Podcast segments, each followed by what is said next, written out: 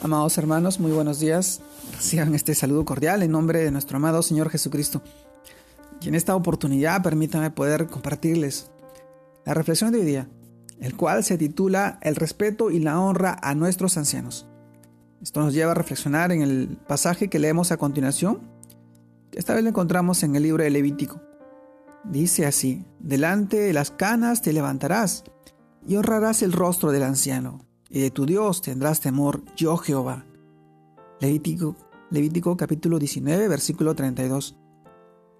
También leemos del libro de 1 Timoteo capítulo 5, versículos 1 y 2, en la que nos dice, no reprendas al anciano, sino exhórtale como a padre, a los más jóvenes, como hermanos, a las ancianas como madres, y a las jovencitas como hermanas, con toda pureza. 1 Timoteo capítulo 5 versículos 1 y 2. Amados hermanos, el título de hoy día, de la reflexión de hoy, el respeto y la honra a nuestros ancianos. Y reflexionamos en estos pasajes en la que la Biblia en el Nuevo Testamento llama ancianos a los que han crecido y madurado en la fe.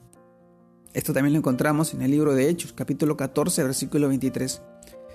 Sin embargo, mi hermano, hoy vamos a reflexionar sobre nuestros adultos mayores, ya que el menosprecio a ellos y la falta de atención a sus necesidades, tanto afectivas y de salud, como también económicas, son síntomas de una sociedad en decadencia, pues se está olvidando y no valorando todo el esfuerzo y el trabajo que ellos, que ellos han hecho, que ellos han, han, dado por, por, cada una de las personas y nosotros que hoy estamos, que estamos en una edad joven.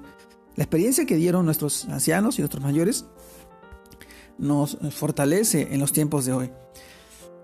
Esta falta causaría que a nosotros nos falte la sabiduría y el buen consejo.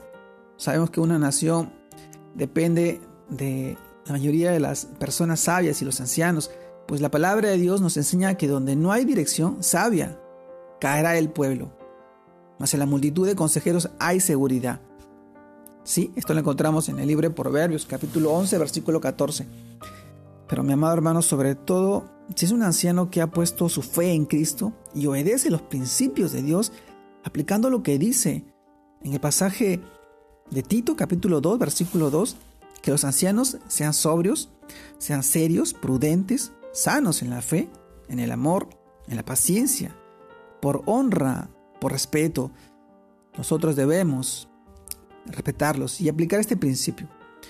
Oye a tu Padre, aquel que te engendró, y cuando tu madre envejeciere, no la menosprecies. También Proverbios nos recuerda este principio fundamental en el cual nosotros debemos honrar a nuestros ancianos. Esto traerá bendición abundante a nuestra vida, pues recogemos lo que sembramos y si sembramos honra, recogeremos vida y bendición. Recuerda capítulo 6 del libro de Efesios, versículos 2 y 3.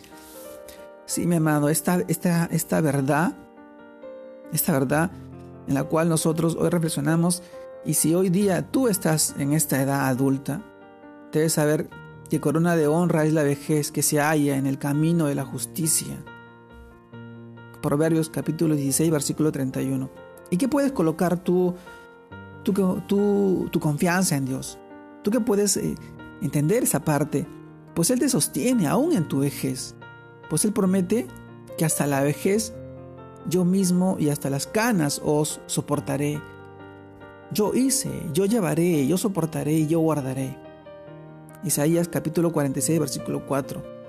Mis amados hermanos, el respeto y la honra a nuestros ancianos, a nuestras personas mayores, que un tiempo ellos dieron el todo por el todo en la vida de cada una de las personas que estuvieron en su, bajo su responsabilidad y mucho más una persona sabia, prudente, que ha escudriñado la palabra, la palabra de Dios durante tanto tiempo y hoy nosotros recibimos la bendición de sus consejos, son personas mayores que necesitan del más alto respeto que hoy le podemos dar, cuidar de ellos, cuidar de su salud, cuidar de, de sus alegrías, de sus emociones, no maltratarlos, no dejarlos a un lado, no permitir que ellos sean humillados.